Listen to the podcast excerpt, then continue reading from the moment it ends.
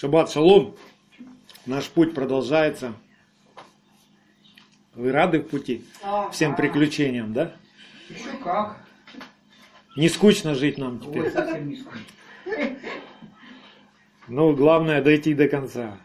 Не важно, как ты начал, важно, где ты кончишь, куда придешь. Да. И мы все с вами идем. Мы все с вами познаем Бога. И когда мы Его познаем, мы начинаем поступать по Его заповедям и начинаем приближаться к Нему. И сегодня будет эта тема нашей проповеди о приближении к Господу. Сегодня у нас недельная глава Итро. Это имя Иофор в синодальном. И проповедь сегодня называется «Приближающиеся к Господу должны осветить себя». Приближающиеся к Господу должны осветить себя. Это взято из 22 стиха 19 главы Исход. Там написано, священники же, приближающие к Господу, должны осветить себя, чтобы не поразил их Господь. Очень серьезная тема для всех нас, и она стать, должна стать практикой в нашей жизни. Вообще, в этой недельной главе, которая названа именем Мадьямского священника, и в которой написаны 10 речений ко всякому человеку, которые ну, называются еще 10 заповедей, но на самом деле правильно 10 ословие. То есть это не мецва, это речение. 10 речений. Не 10 заповедей правильно, а 10 речений. Это оглавление всего завета, будем так говорить. А все заповеди, мицвод, они в 613 а, определены, написаны в книге закона. Итак, в этой недельной главе Бог показывает нам принципы, духовные принципы приближения человека к Богу, чтобы никто не погиб. Оказывается, что если кто-то нечистый попытается приблизиться к Богу, он может просто погибнуть. И об этом Бог, любящий, милостивый, Он предупреждает заранее. Однажды, зачем нам вообще приближаться? Бог ведь рядом всегда, да? Он ведь вокруг нас, ему некуда деться, он наполняет все во всем. Что значит приближаться? Все дело в том, что однажды в Эдемском саду человек согрешил, и грех отдалил человека от Бога, отдалил сердце человека от Бога. Человек перестал видеть, слышать Бога, перестал переживать Бога как одно с Ним. И появилась природа противления, природа смерти. И теперь, чтобы человеку спастись, ему нужно вернуться вот в это состояние. Вернуться, сблизиться с Богом и стать с Ним одно. Вот в чем весь замысел. Бог хочет быть одно с человеком. И человеку нужно покориться всем заповедям Бога. Тогда это произойдет. Только тогда. Нам бы хотелось, конечно, чтобы Бог исполнял все наши желания, что нам захотелось, и как мы считаем, что нам сейчас нужно. Но не мы Бог во Вселенной, а Он. И нам нужно просто вернуться к Нему, обратиться к Нему, начать познавать Его и приближаться к Нему. И в конце концов стать одно с Ним, как Машех, как Ишуа Машех.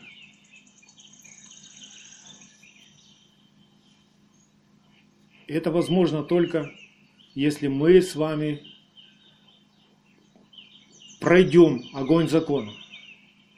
Потому что одесную Бога что? Огонь закона. Второзаконие 33.2, там об этом говорится, что одесную его огонь закона. И в Евреях 1.3 написано, что наш господин Иешуа, когда Бог воскресил его, он воссел одесную Бога. Значит, Иешуа Машех в своей сущности и есть огонь закона. Никто не приходит к Отцу, как только через Него. Невозможно, минуя огонь закона, приблизиться к Богу. и стать с Ним одно, пребывать в Его объятиях, в Его обители.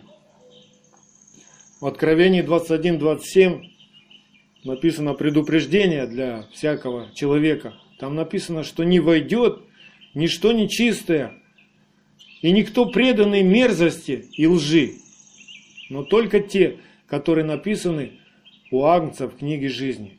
Никто в обитель Бога не войдет нечистый.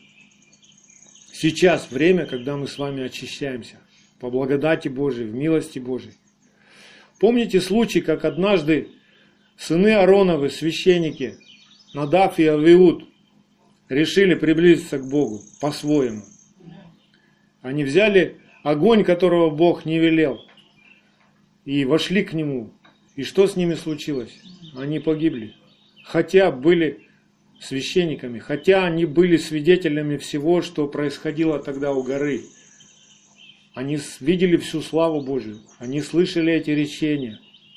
И они даже, потом мы дальше будем читать в исходе в 24 главе, они даже видели это издалека, э, когда Моисей взял старейшин Израилевых.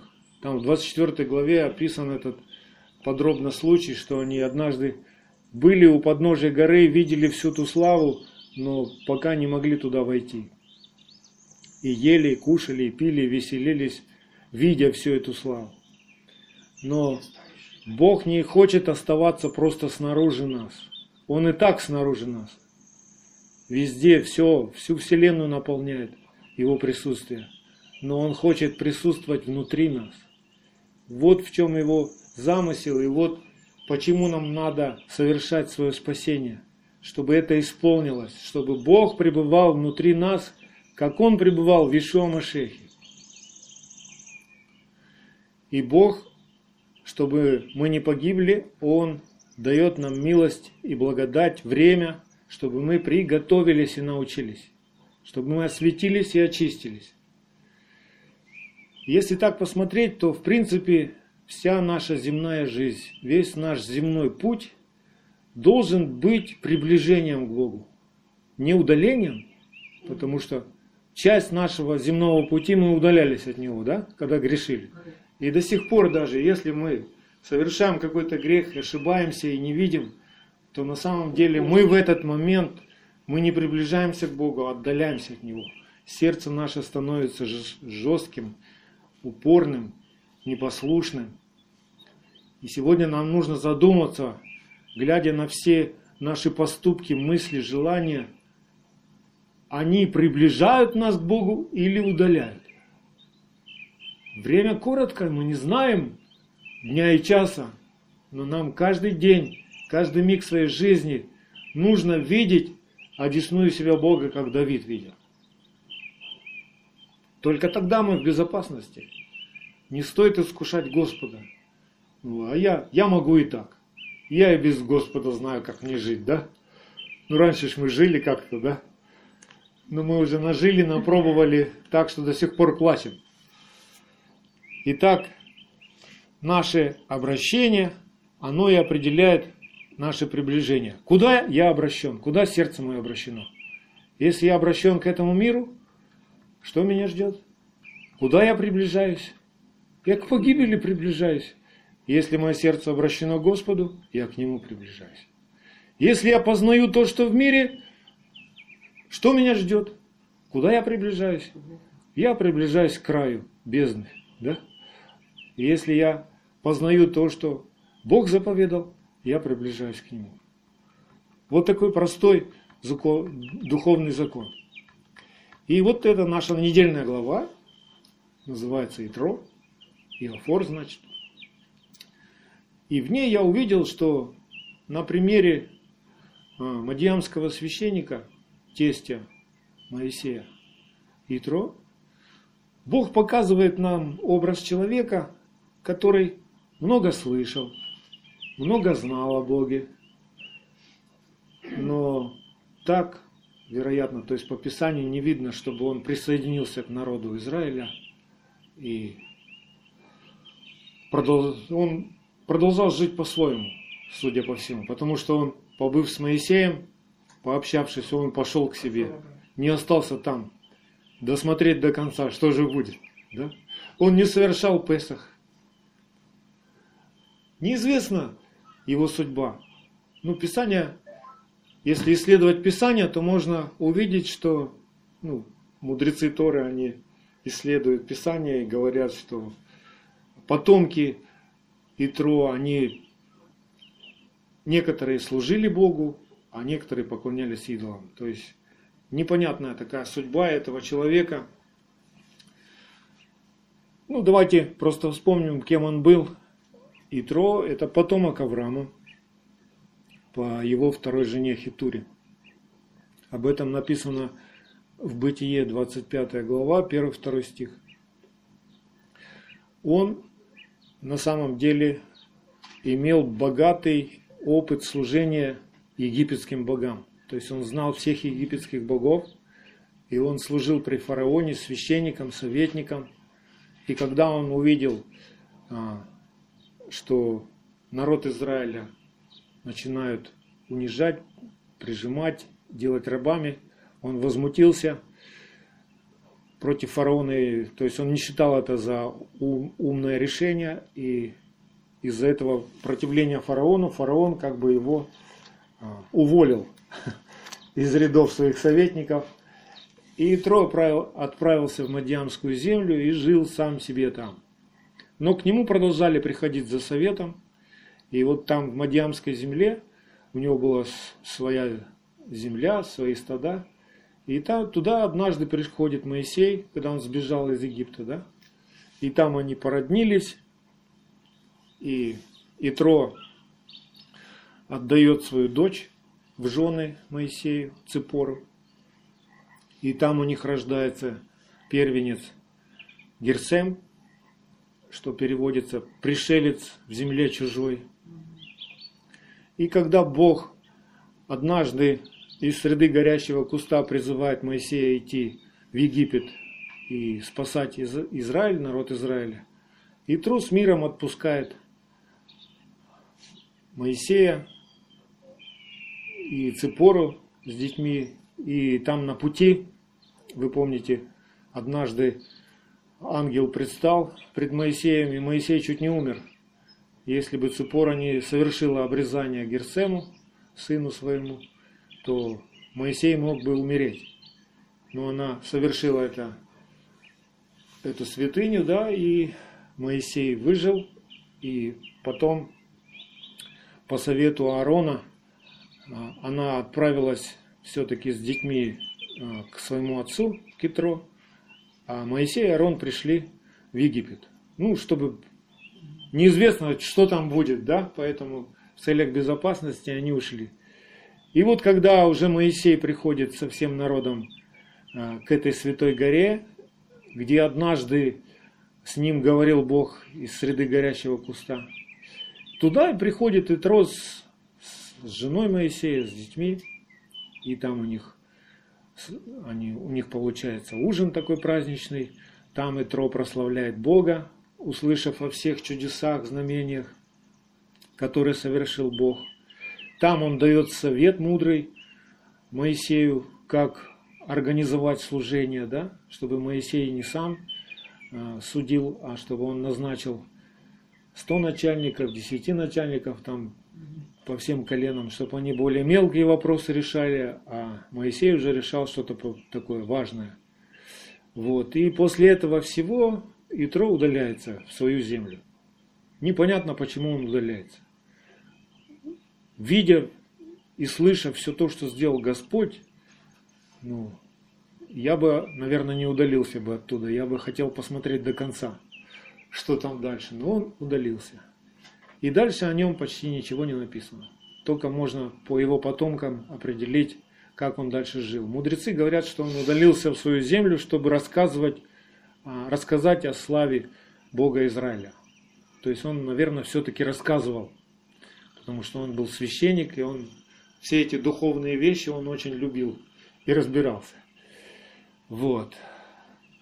Итак, это образ человека, который видел, слышал, знал, но не прилепился, не присоединился к Израилю. Я думаю, что это такой намек в этой недельной главе, что очень много сегодня верующих, которые считают себя верующими, они знают Писание, они видели чудеса, они слышали очень много проповедей, но так еще по-своему как-то вот и живут. Где-то в своей земле, там, внутри себя, в своем царстве. Так мне открылось в этот раз. Давайте посмотрим, что же происходит все-таки. Тема у нас о приближении к Богу, да? Что происходит с народом Израиля, потому что это не просто история, это духовные принципы, которые касаются нашего спасения, нашей жизни, да? Итак, в первый день третьего месяца, третий месяц это месяц Сиван, это месяц, в котором праздник Шавуот, 6 Сивана обычно, каждый год. И вот они в первого Сивана приходят к этой горе, к тому месту, где Бог говорил с Моисеем из среды горящего куста. И здесь Господь напоминает Израилю вообще, зачем они сюда пришли. То есть суть их служения. Помните, когда они к фараону приходили, отпусти народ, совершить служение, да? Вот они пришли к этому моменту, чтобы совершить служение. И в чем суть этого служения? В чем суть вообще завета с Богом? Давайте прочитаем отрывок из 19 главы Исход с 3 по 6 стих. Моисей взошел к Богу на гору и возвал к нему Господь с горы, говоря, так скажи дому Яковлеву и возвести сынам Израилевым.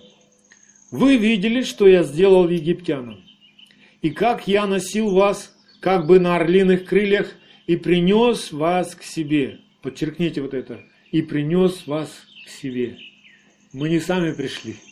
Не Моисей нас привел. Бог влечет нас. И Бог ведет нас. Бог принес нас к себе. Итак, если вы будете слушаться гласа моего и соблюдать завет мой, то будете моим уделом из всех народов, ибо моя вся земля. А вы будете у меня царством священников и народом святым. Вот слова, которые ты скажешь сынам Израилевым. То есть вот в чем суть обетования нашего Небесного Отца. Помните в Деяниях когда Ишуа говорит ученикам, не отлучайтесь из Иерусалима, но дождитесь обещанного от Отца. Чего обещанного? Вот этого, чтобы это исполнилось. Если вы будете слушаться гласа моего и соблюдать завет мой, то будете моему делом из всех народов, ибо моя вся земля, а вы будете у меня царством, священником и народом святым. То есть есть условия, чтобы быть царственным священством, да? Это не просто так, о, я узнал про Бога, теперь все, я царственное священство. Мы цари, слушай нас. Итак, отсюда мы делаем вывод. Первое, что нам нужно уразуметь в нашем приближении к Богу, первое, что избавившись от языческого рабства в Песах, видя чудеса и славу нашего Бога, нам теперь нужно посвятить всего себя Ему и решить жить только по Его заповедям. То есть вот это важное решение нужно принять. Зачем я совершил Песах? Зачем я вышел из Египта? Ну, перестал я жить как язычники. Дальше что? Я поверил. Бог подарил мне спасение. Дальше что? Как мне теперь жить? Тебе нужно решить умереть для себя и жить для Него. Об этом пишет и Петр. 1 Петра 2.24. 1 Петра 2.24. Он, Ишуа, грехи наши сам вознес телом своим на стойку казни, то есть на крест, чтобы мы, избавившись от грехов, то есть от своих беззаконий, жили теперь для правды. Иными словами, или говоря по-другому, ранами его вы исцелились. Вот что означает ранами его вы исцелились. Избавившись от греха, мы умираем для греха, да? Умираем для мира. через эти страдания. Только так мы можем исцелиться. Не просто, то есть это а, не мистика какая-то. Если я скажу так в молитве, ранами Иисуса Христа я исцелен, а живу как язычник, я не исцелен. Я не буду исцелен. Ну разве что по великой милости, чтобы мне не умереть, чтобы я все-таки понял и научился, то Бог терпит дерзость такую. Но Бог не заставляет и не учит нас колдовать и говорить какие-то волшебные слова, чтобы исцелиться. Мы с вами не шептуны какие-то. Мы с вами священники. И мы должны понимать, как спасается душа человека. Если я перестаю грешить и начинаю жить по его заповедям, я исцеляюсь. И я спасаюсь. Только вот так. Вот почему Ишуа всегда говорил, иди и больше не греши. Понятно теперь это место, да? И что делает народ, когда Моисей говорит ему все эти слова? Мы будем делать. Да, Моисей, классно, нам нравится. Давайте прочитаем. Исход 19, 7-8 стих. «И пришел Моисей и созвал старейшин народа и предложил им все сии слова, которые заповедовал ему Господь. И весь народ отвечал единогласно, я бы еще добавил, с радостью, говоря, все, что сказал Господь, исполним. И донес Моисей слова народа Господу. Ну сказать-то легко. Но вот сделать, вот сделать так, как ты сказал, вот тут уже надо напрягаться, вот тут уже нужна жертва, да? Вот тут нужны усилия. А сказать легко. Выучить христианские лозунги легко. Жить как Христос, вот это уже проблема, да? Помните, что Господь говорит в Исаии 29.13? Исаия 29.13. И это он как раз говорит о таком случае. И сказал Господь, так как этот народ приближается ко мне устами своими и языком своим чтит меня, сердце же его далеко отстоит от меня. И благоговение их предо мною есть наставление заповедям человеческим. То есть сердце не изменилось, это не радует Бога. Ну да, ты правильно начал говорить, молодец. Ты услышал мои слова, говоришь, да, все, я буду. Но чтобы это у тебя получилось, тебе надо, чтобы сам Бог обитал в тебе.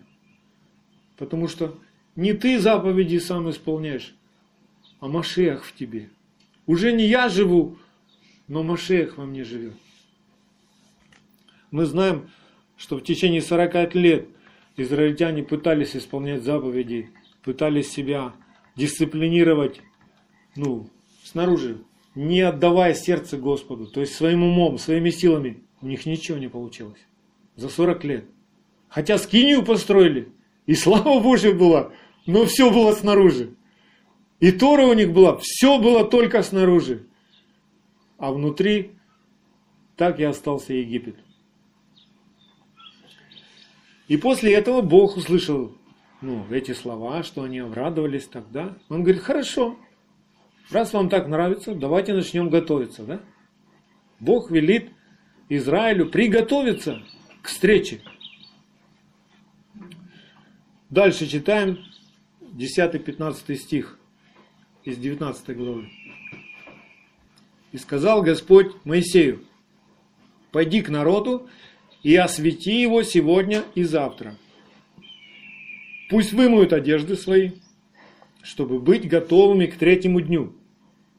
Ибо в третий день сойдет Господь пред глазами всего народа на гору Синай, и проведи для народа черту со всех сторон и скажи, берегитесь восходить на гору и прикасаться к подошве ее.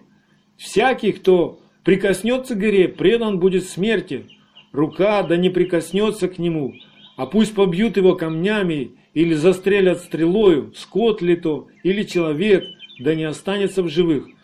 Во время протяжного, трубного звука могут они взойти на гору.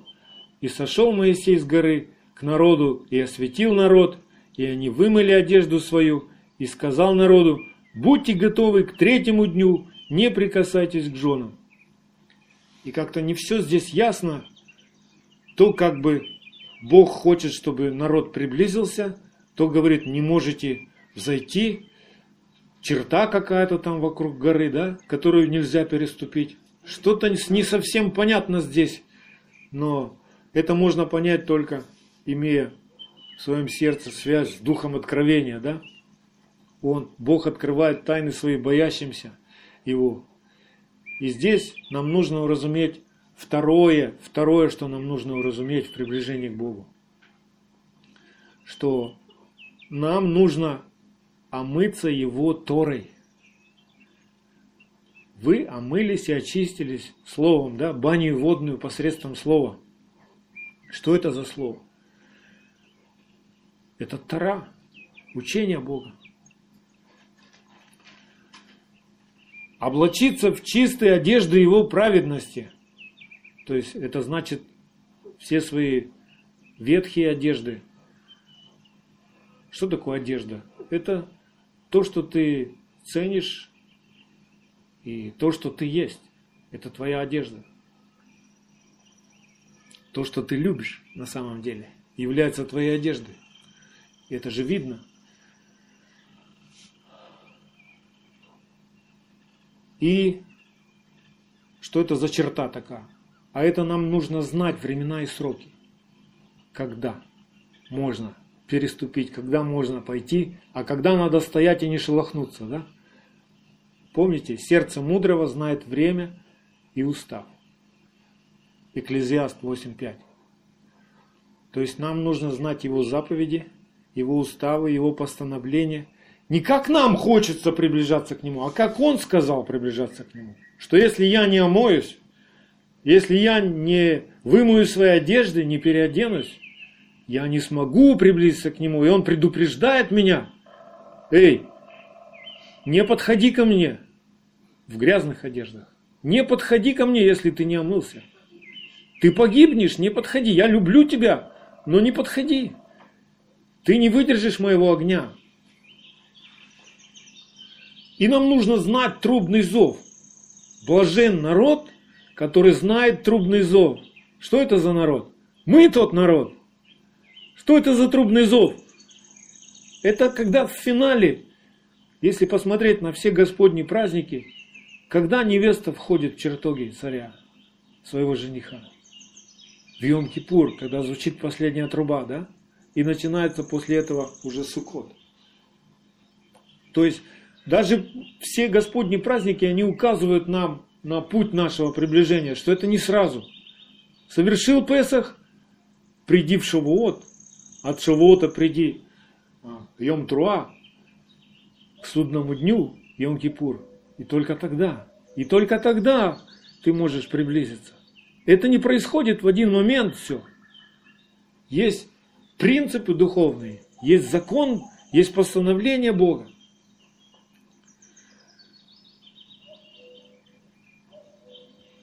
Трубный зов это еще, когда звучит шафар, и Божий народ слышит шафар, он сразу вспоминает о том, что ему нужно а, приготовиться. То есть в трепете. Не просто так, о, ну там труба, что саксофон за, заиграл, что шафар заиграл одинаково. Когда шафар звучит в Израиле, в твоем сердце должен быть трепет и страх, что пришло время. Вот он, час. Бог ждет. Сейчас двери откроются, и если я не успею, то они передо мной закроются, и я навеки останусь за пределами. Это очень трепетный звук для Израиля, для народа. И он говорит о страхе Господнем, о трепетном отношении к Слову Божьему. Трубный звук. И что у них после всего этого получается? Вот они услышали, что надо приготовиться, надо омыться, не прикасаться к женам там. Да, вот черта мы видим, все нормально. Стрелы у нас тоже есть, камни у нас есть, мы, мы готовы. Ага, наступил третий день, и что? Что у них получается? А у них получается вот что. Читаем дальше 16 до 24 стиха, 19 глава.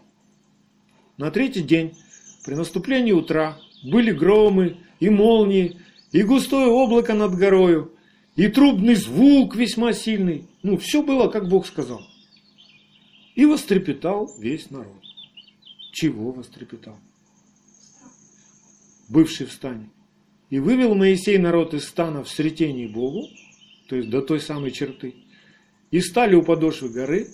Гора же Синай вся дымилась от того, что Господь сошел на нее в огне, и восходил от нее дым, как дым из печи, и вся гора сильно колебалась, и звук трубный становился сильнее и сильнее.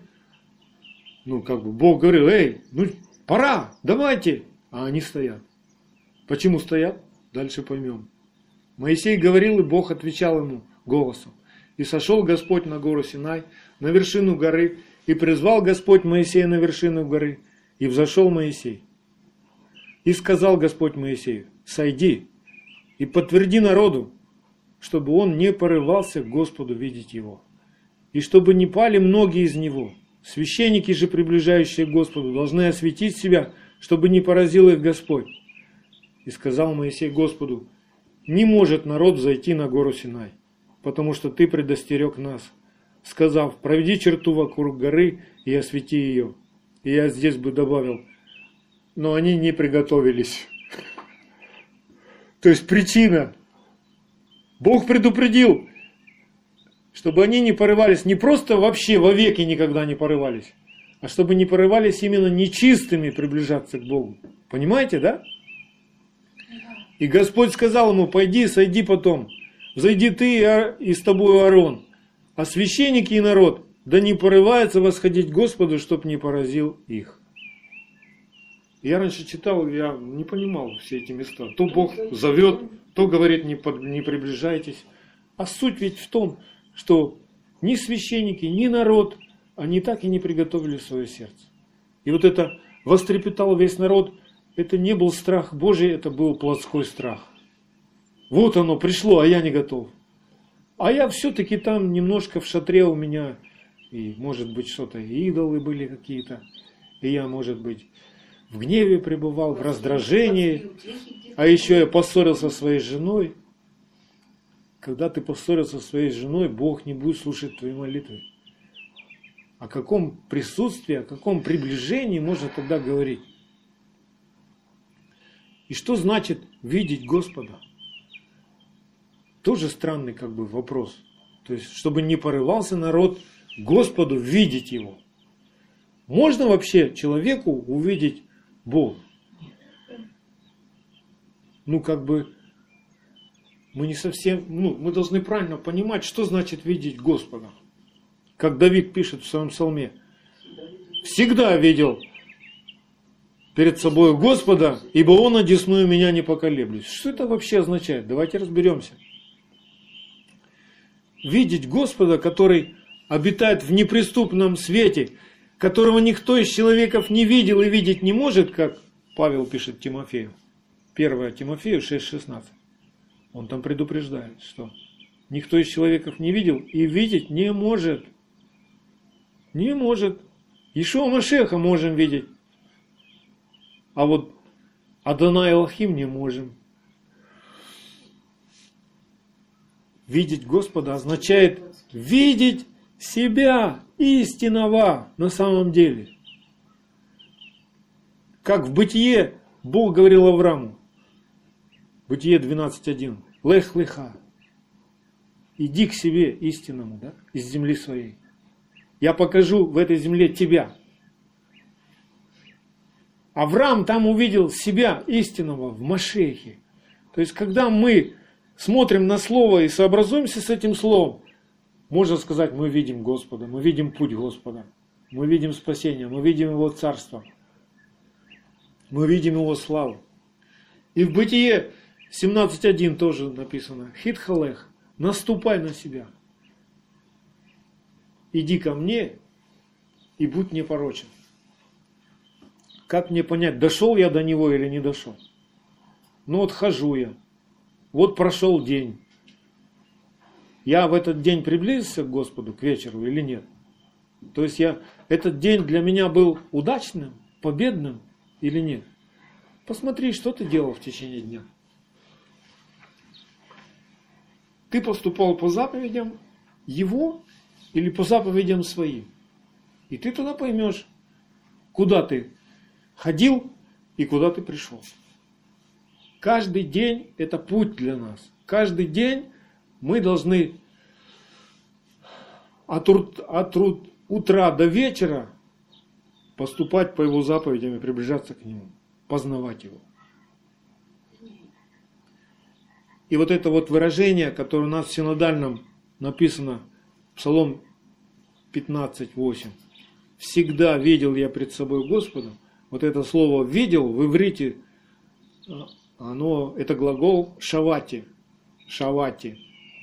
И этот глагол имеет такой перевод и значение «уподобляться», «сравнивать», «успокаиваться». Мы поем сами псалом «Только в Боге успокаивайся, душа моя». То есть душа моя видит Господа, когда я в Слове пребываю. Как мне увидеть Господа? Люди пытаются его нарисовать, рисуют иконы. Но как можно нарисовать вездесущего. Как? Он одновременно, он вообще в руке держит всю Вселенную. Как я его могу нарисовать? Это невозможно. Вообще, мы должны с вами знать, что наш Господь Бог, Он не имеет тела, хотя мы читаем глаз Господа силен, там, уста Господа, рука Господа – подножие ног его, со спины, да, можешь увидеть. Но это все аллегории такие. На самом деле Бог, Он все во всем. Это мы раньше так думали, ну раз Бог сотворил по образу своему нас, то ага, значит, если у меня руки есть, значит, у него руки есть. Но Господь есть Дух. Нам это не влазит в наше разумение, то есть мы не можем а, наполнить наш разум полным пониманием, то есть, ну все, я теперь понял, какой он, да, я теперь знаю его. Мы всю вечность мы будем его познавать, удивляться и восхищаться им. И он будет открываться. Он есть свет. У света есть глаза, у света есть руки, у света есть ноги. Спина у света есть? У света есть, да. А у света есть? Поэтому вот у нас должно быть такое понимание. Он все. И нет подобного ему. Нет подобного ему. Мы же поем такую песню. Нет подобного тебе.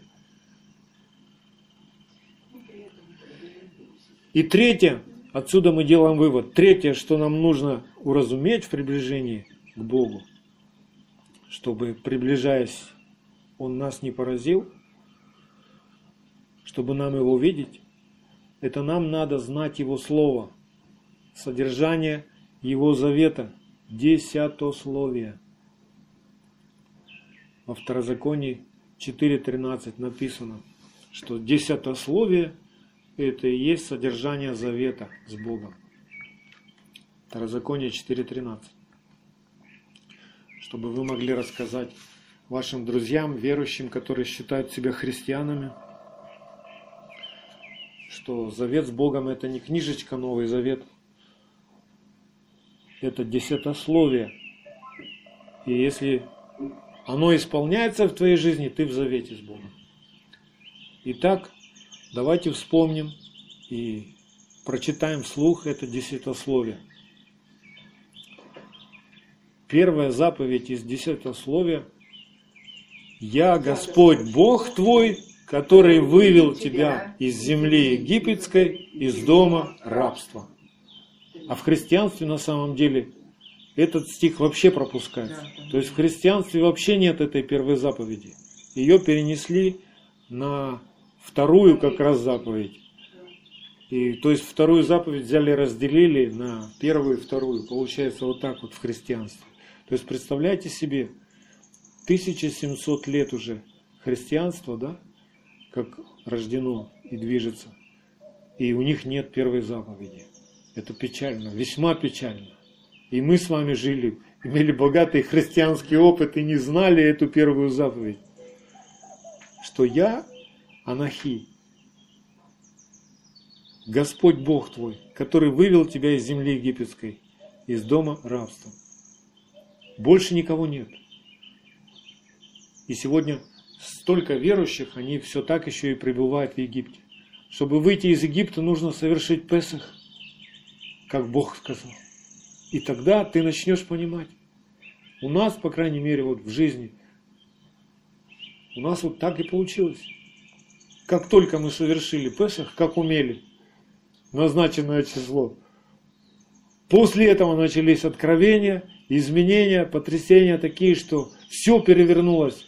Вся наша христианская жизнь прежняя, она просто рассыпалась. И теперь созидается новое. Вторая заповедь. Да не будет у тебя других богов пред лицом моим.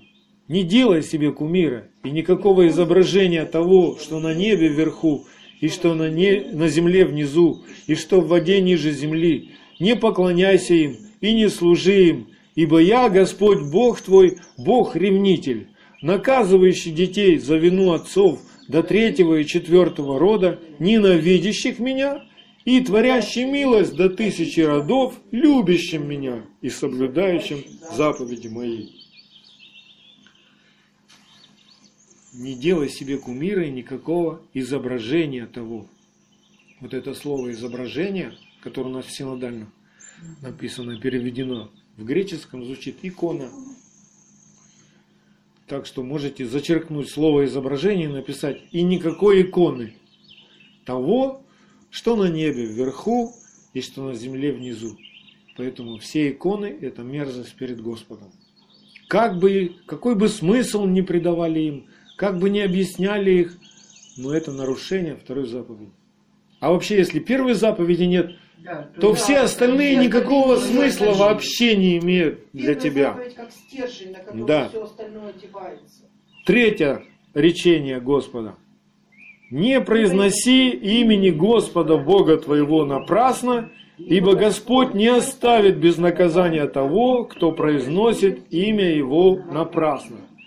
То есть, называясь именем Господа, если ты живешь, как живет этот мир, ты хулишь имя. Ты произносишь его напрасно. Ты бесчестишь своими поступками имя Господа. Называешься его именем, что ты верующий, что ты христианин, что ты Господен, что ты Божий народ, а живешь, как живут все язычники, празднуешь вместе с ними языческие праздники, то этим всем имя Божие хулится, бесчестится. И, и Бог, и Бог написано, Он предупреждает, не оставит без наказания того, кто это делает. То есть тебя будут сопровождать наказания – Четвертое речение. Помни день субботний, чтобы светить его. Шесть дней работай и делай всякие дела твои, а день седьмой, суббота, Господу Богу твоему. Не делай воной никакого дела, ни ты, ни сын твой, ни дочь твоя, ни раб твой, ни рабыня твоя, ни скот твой, ни пришелец, который в жилищах твоих, Ибо в шесть дней создал Господь небо и землю, море и все, что в них, а в день седьмой почил, посему благословил Господь день субботний и осветил его. То есть, если у тебя первой заповеди нет, ты не понимаешь, почему, что это за день седьмой, суббота, почему это так важно, почему не, шест, не первый день недели воскресенья, да? Почему? Какая разница в какой день? Я ж Бога люблю. А мне удобно вот так вот. А я в субботу у меня просто смена, у меня работа. Что мне делать? А Бог говорит, не работай. Даже скот твой не должен работать. Представляете? Надо нашим котам сказать, чтобы они не работали. Чтобы лежали и отдыхали, да. Одно можно только кушать в этот день, да. Пятое речение. Почитай отца твоего и мать твою, чтобы продлились дни твои на земле, которую Господь Бог твой дает тебе. И здесь не написано, почитай отца твоего и мать твою, если они верующие. Или если они хорошие, и у них хорошее настроение сегодня, и они добрые. Это отношение твоего сердца, то есть трепетное отношение к отцу, к матери, даже если они не правы перед Богом и, может быть, ругаются на то, что ты верующий, в твоем сердце должно быть почтение и благодарность к ним, то есть забота к ним. Это не мешает тебе заботиться о них, это не мешает тебе любить их, это не мешает тебе всей своей жизнью показывать им, в какого Бога ты уверил, уверовал. Следующее, шестое речение. Не убивай. Не в том смысле, что не ходи на войну и не защищай свой дом, да? Потому что Давид, муж по сердцу Божьему, мы знаем, что он всю свою жизнь в войнах провел, да? И поражал тысячи врагов. Не убивай, в иудейском понимании, не строй замысла убить человека. Не строй коварного замысла убить человека. То есть, убийство. да, не замышляй в сердце да, своем да. убийство. И это очень серьезный момент. А потому что если вдруг вы кому-то советуете делать аборт, вы замышляете убийство. И вот это как раз и есть нарушение этой заповеди. Даже так. Если вы кого-то обзываете пустым человеком, ну, по-нашему народному дураком, вы человека-убийца. Ишуа об этом говорит. Поэтому пусть в нашем сердце будет чисто. Ревнуйте, кричите к Богу, чтобы Он очищал ваше сердце. Не просто снаружи пытайтесь там быть хорошим. У вас не получится, пока сердце не изменится. То есть все из сердца начинается. Да, да вы будете ошибаться. Но когда сердце изменится, вы, вам уже не надо будет притворяться. Вы просто будете жить и делать. Пусть каждое вот это речение, оно будет записано на нашем сердце и будет жить там. Оттуда вся сила, из сердца. Бог действует из сердца. Не пытайтесь сами исполнить вот эти речения. Эти речения, они должны быть присутствием Всевышнего в нашем сердце. Если он в нашем сердце, то мы не будем никогда строить коварные замыслы, убивать кого-то, хулить его имя. Так ведь? Мы не будем делать кумиров, изображений. Мы не будем поклоняться никому другому. Следующее решение – не кради. Ну тут и объяснять не надо. да? не Ой, не прелюбодействуй, да. Не прелюбодействуй. Это очень важное, потому что если нарушается а, закон, духовный, духовный закон и завет в браке между мужем и женой, нарушается все. Жизнь уходит. То есть это настолько важно для нашей жизни вообще, потому что это речение жизни. Если они исполняются, мы живы. Если они нарушаются, мы мертвы. И нам не на что надеяться. Это очень-очень важно. Да. Смотрите, есть такое понимание, что изменивший однажды изменит еще раз. Поэтому человек, который э, может изменить своей жене, он также изменит и Господу. И если мы как, ну, как невеста да, Машеха, то нет доверия. То есть если мы здесь можем изменить, то мы и ему можем изменить. Смотрите, еще что интересно – а, то есть эти речения, они а, записаны перстом Божьим на двух каменных скрижалях. Пять на одной, пять речений на одной и пять на другой. И они находятся напротив друг друга. И что интересно, вот эта вот заповедь «не прелюбодействуй» находится напротив заповеди «да не будет у тебя других богов». Вы видите, как интересно? Угу. То есть стоит тебе поклониться кому-то другому, ты уже прелюбодействуешь против Бога против Бога. Дальше, восьмое речение «не кради». Тут уже понятно все, да? То есть не бери ничего чужого. И даже если что-то чужое ты найдешь, то первое, что ты должен делать, попытаться найти э, владельца. Это первое. Если уже не получится у тебя ничего, тогда надо раздать его. ты нашел. Да. А не кради, это вообще даже, даже разговора нет. Но на самом деле, если, если ты нашел и не искал владельца, ты Ты украл. украл, да. Вот так вот в иудейском понимании. Следующее. Речение девятое. Не произноси ложного свидетельства на ближнего твоего. Тоже очень важная житейская такая заповедь, которая часто-часто нарушается. Мы любим посплетничать, мы любим, не выслушав, ну, как бы заочно, э, без присутствия человека, да, а- окрестить его, обозвать, сделать какие-то выводы, да. Это, все сюда относится, поэтому, Боже, очисти наше сердце от всякой неправды, и пусть эта заповедь, она сияет в нашем сердце. Знаете еще, что мудрецы говорят, что эти заповеди на скрижалях, они были записаны а, таким чудесным образом, что они как в 3D проекции были. То есть ты с- со всех сторон, как ты не смотришь на скрижали, ты видишь эти заповеди. То есть сбоку, спереди, сзади ты эти заповеди видишь. И что еще интересно, что они понятны всякому человеку, хотя они записаны как бы на иврите, да, эти заповеди, но они понятны всякому человеку из любого народа.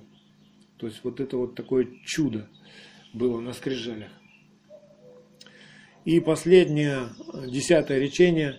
Не желай дома ближнего твоего, не желай жены ближнего твоего, ни раба его, ни рабыни его, ни вала его, ни осла его, ничего, что у ближнего твоего. То есть нам очень нужно понять, что зависть это не наш партнер. Пожелание того, что у другого есть, э, иногда вызывает какую-то обиду, да, непонимание Бога. То есть ну, ты обижаешься как бы на Бога, что вот Бог ты соседу моему дал, а у меня нету. Раз у тебя нету, значит это пока тебе не надо. Да. Доверьтесь Богу. Раз чего-то у нас сейчас нет, то Бог, Он не просто, ну, э, как-то небрежно к нам относится или забыл про нас как-то вообще, вылетело у него из головы. Он очень тщательно следит за нами.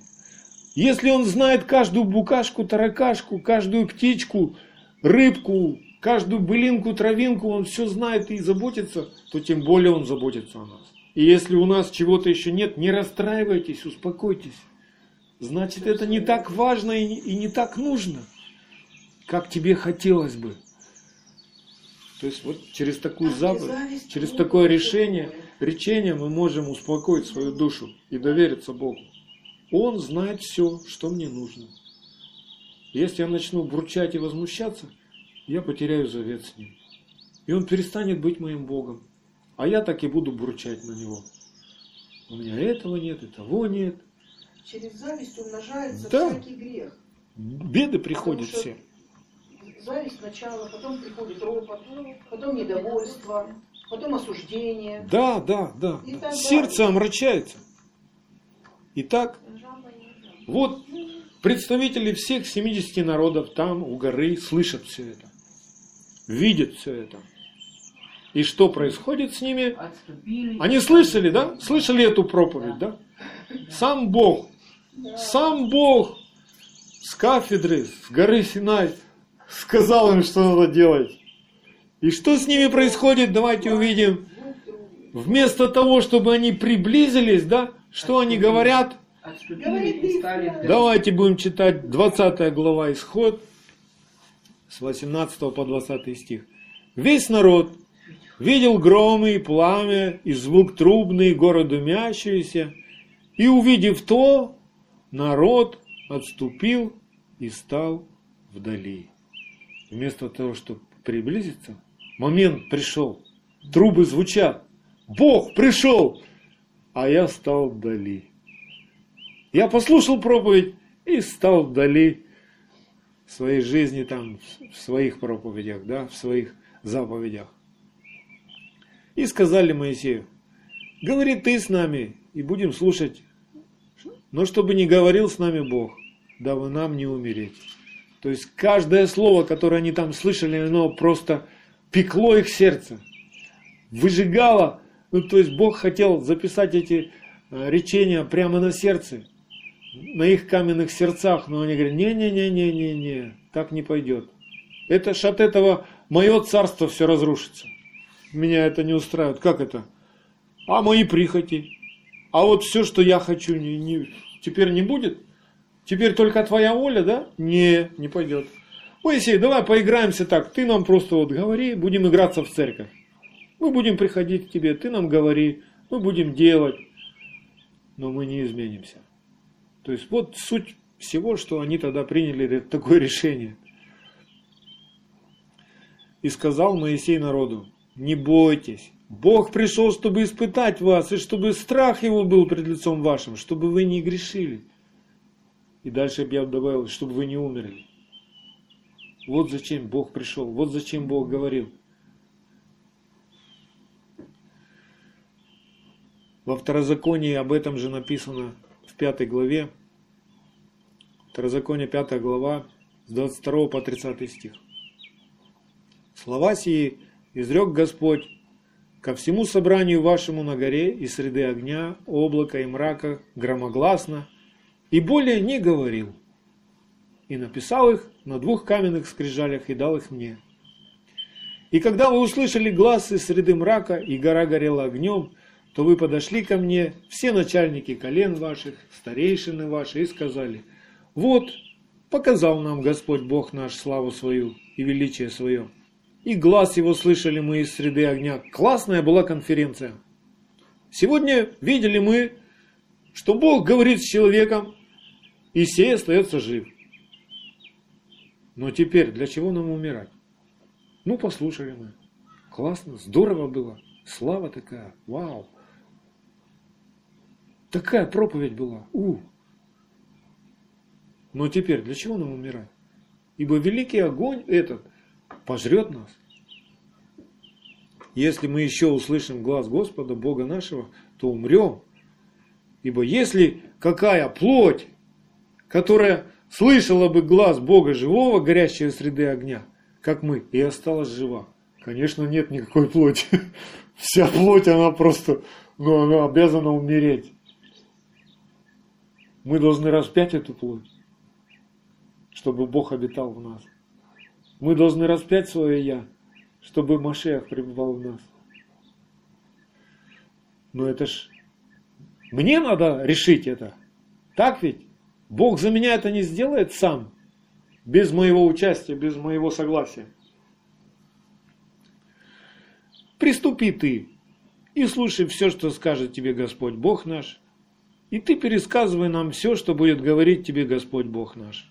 Интересно, ты пересказывай нам все, что будет говорить Господь Бог наш. То есть понимаешь, что ну надо с Богом, ну конечно надо Библию читать, да. В церковь надо ходить, проповеди надо слушать, да. Мы будем, Бог хороший, да.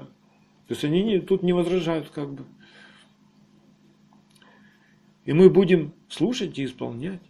И Господь услышал слова ваши, как вы разговаривали со мной, и сказал мне Господь, слышал я слова народа сего, которые они говорили тебе. Все, что они говорили, хорошо.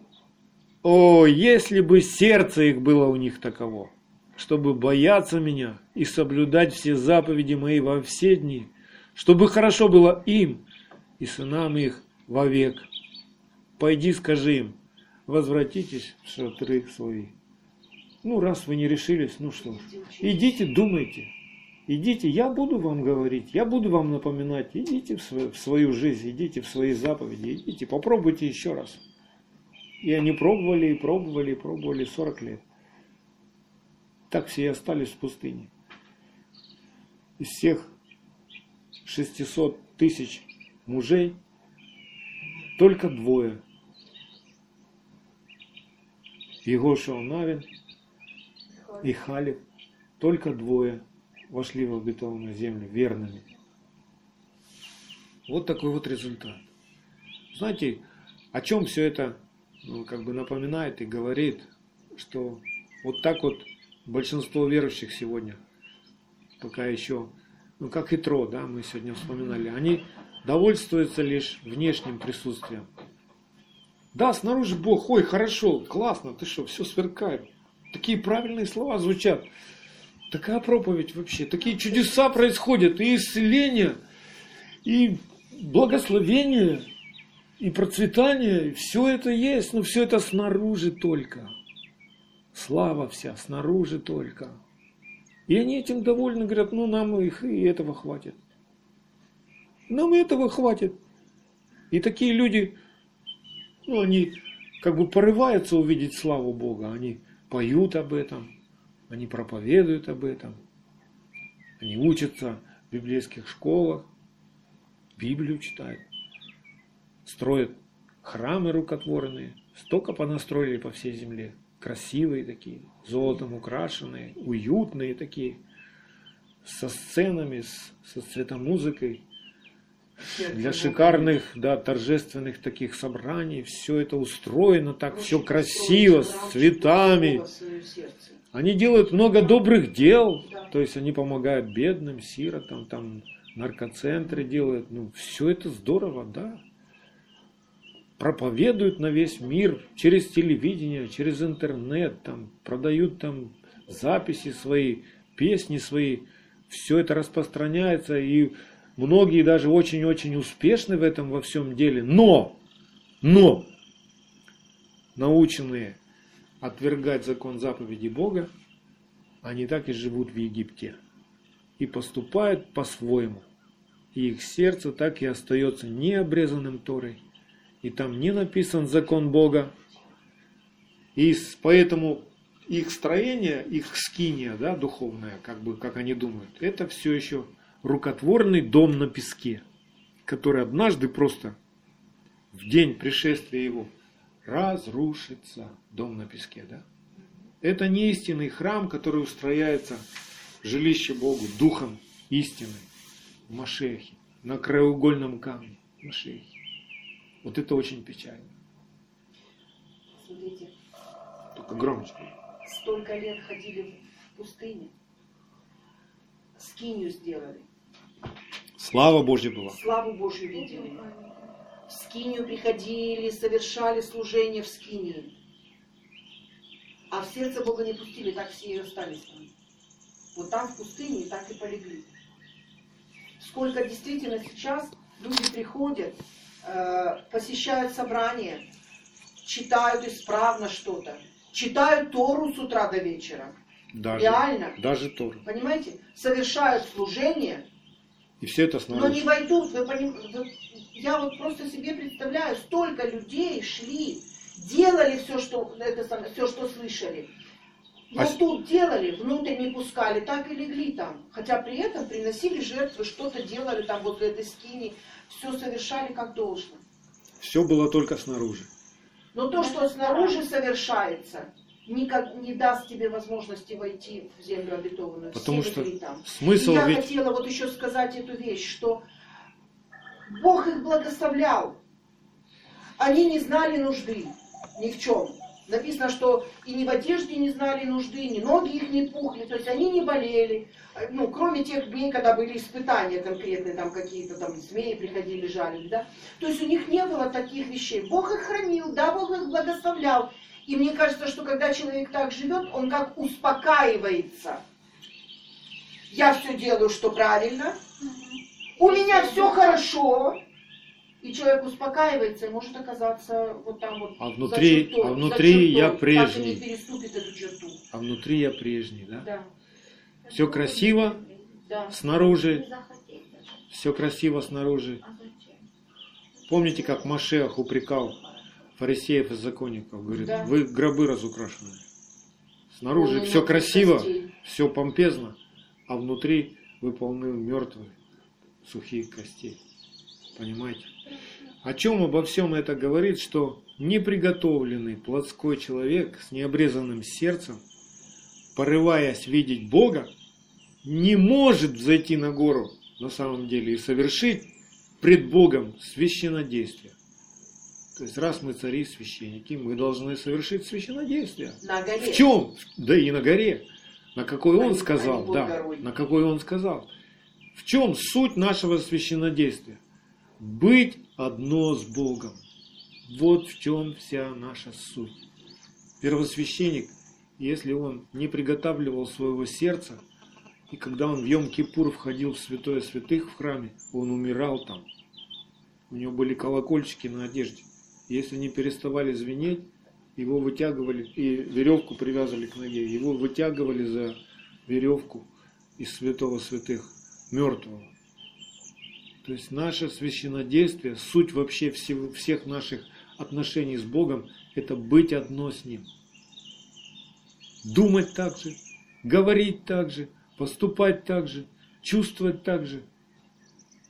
Только в этом жизнь вечная. И тогда, когда мы одно с Богом, тогда мы можем заступить своих ближних перед Ним, чтобы Он их помиловал. Только тогда Бог наш будет слушать.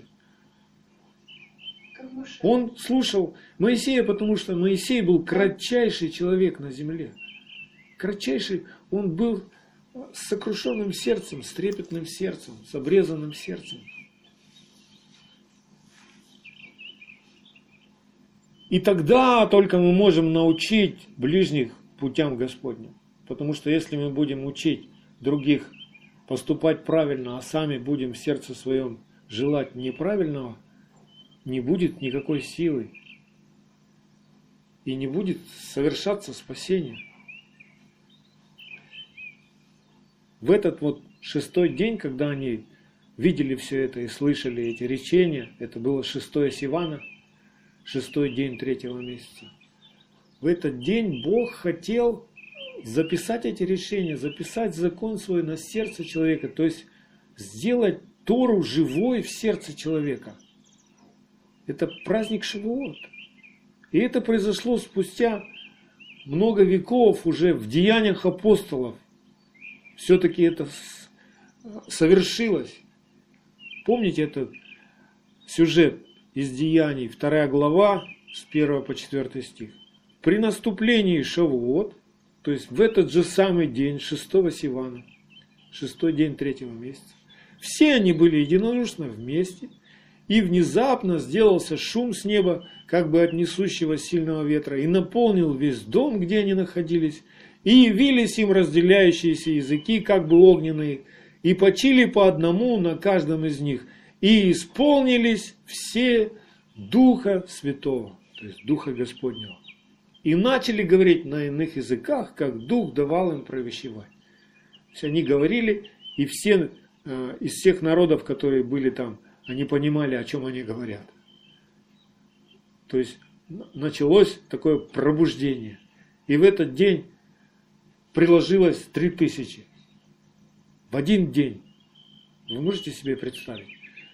если у нас здесь, в селе, что-то подобное произойдет. Что в один день, вдруг, внезапно, три тысячи приложится к нашему собранию. Представляете себе такое? Это грандиозно было. Но для этого нам надо быть приготовленными. Почему все это произошло тогда, в деяниях?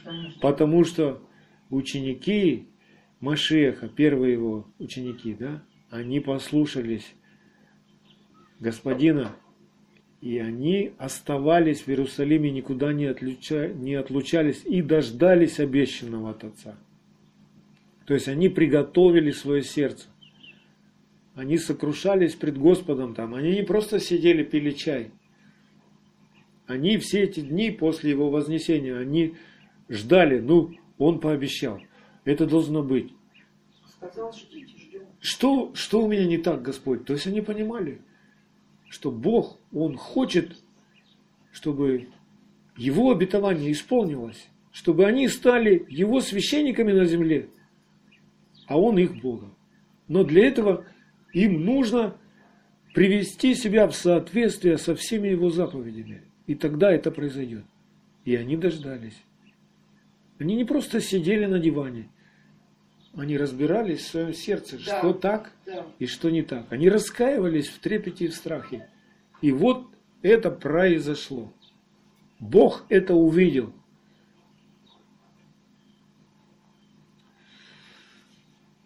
И сегодня, в наше время, Бог в своей великой милости, в своем долготерпении, в своей любви, Он знает все наши слабости.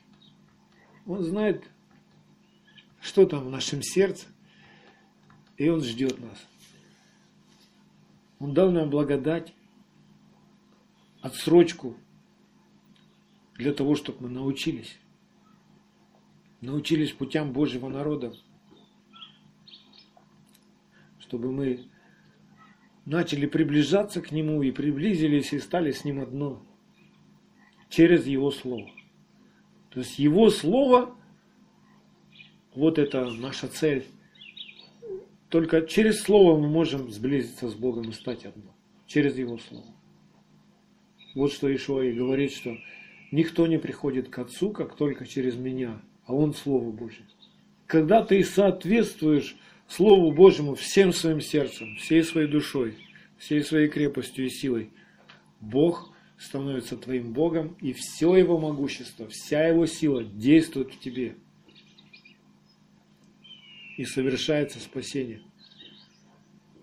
Помните, как в Деяниях в 15 главе, в 21, 20, 20, 21 стихе, там написано, Бог ждет нас, чтобы мы учились и научились и приготовились, что каждую субботу закон проповедуется в собрании Божьего народа. Для начала ты понимаешь какие-то несколько заповедей, но дальше тебе надо учиться и привести себя в соответствие всем 613 заповедям, чтобы Бог мог прославляться. Поэтому как написано в книге Откровений 22.11, праведный да творит правду еще, и святой да освящается. Чем нам сегодня и нужно заниматься. Если мы с вами освящаемся, пребываем в Его Слове, меняемся, раскаиваемся, постимся, молимся, изменяемся внутри, то мы приближаемся к Богу. Если ничего этого не происходит, на самом деле мы отдаляемся от Него. Преграда стоит.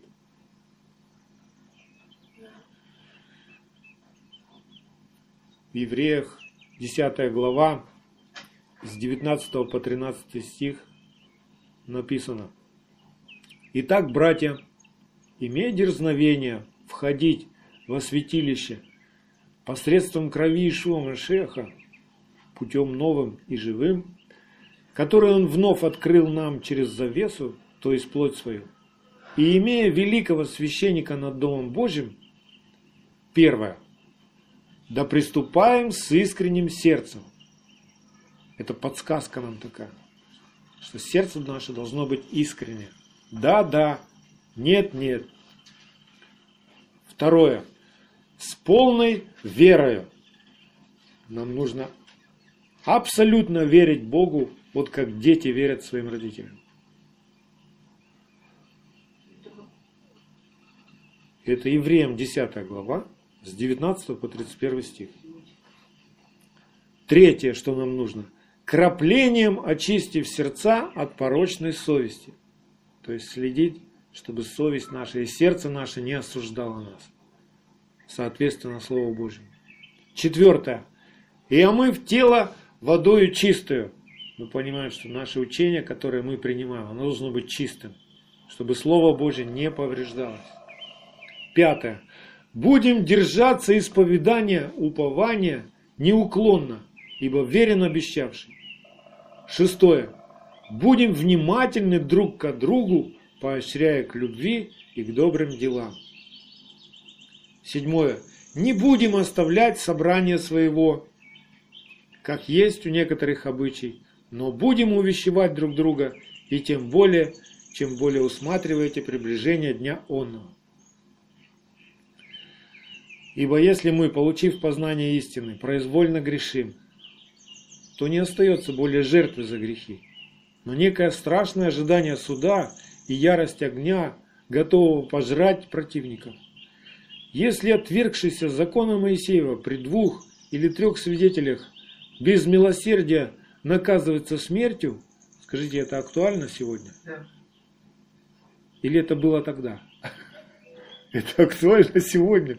Потому что Слово Божье, оно навеки утверждено, да?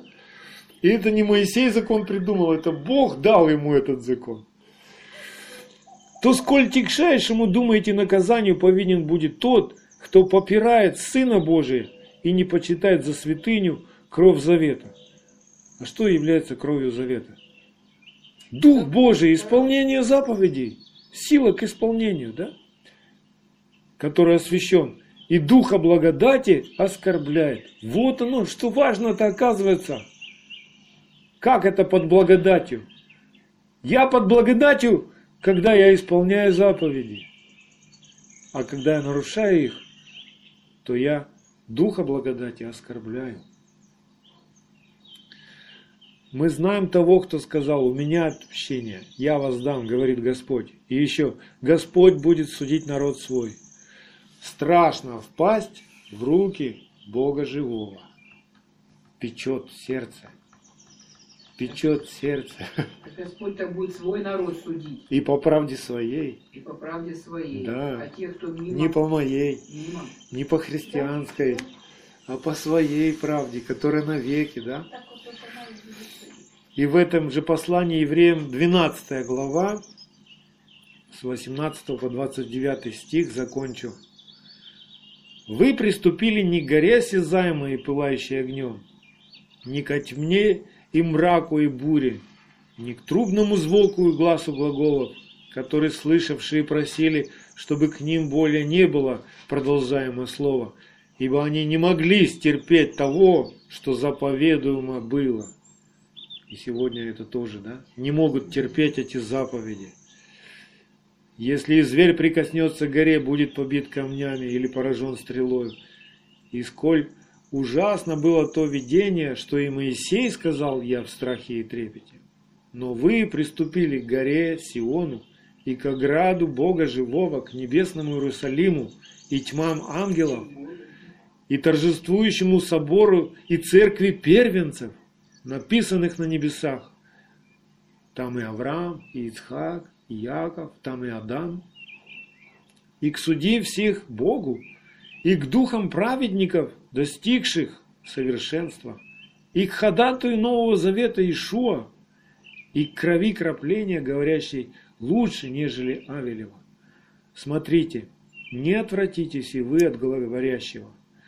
Если те, не послушав глаголовшего на земле, не избегли наказания, то тем более не избежим мы, если отвратимся от глаголящего с небес, которого глаз тогда поколебал землю, и который ныне дал такое обещание, еще раз поколеблю не только землю, но и небо. Слова «еще раз» означают изменение колеблемого, как сотворенного, чтобы пребыло непоколебимое. Итак мы, приемля царство непоколебимое, будем хранить благодать, которую будем служить благоугодно Богу с благоговением и страхом, потому что Бог наш есть огонь поедающий. Поэтому, Господь, мы сегодня взываем к Тебе. Ты знаешь наше сердце, Ты видишь нашу душу, Тебе известны все помышления, все желания наши.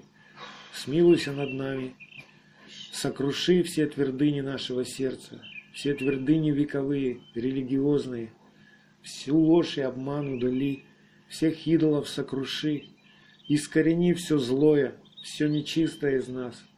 Пусть каждое Твое речение из десяти речений, оно просто будет гореть в нашем сердце и освещать нам путь чтобы мы понимали каждую твою заповедь, которую ты написал через Моисея в книге законов.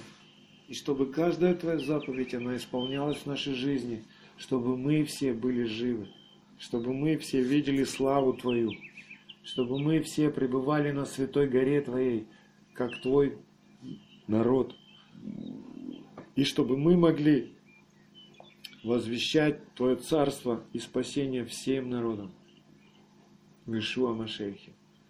Мы славим Тебя и благодарим Тебя. Научи нас страху Господнему. Дай нам видеть путь, по которому нам идти, чтобы нам пребывать в Твоем благоволении во все дни жизни своей. в Ишуа Машех. Аминь.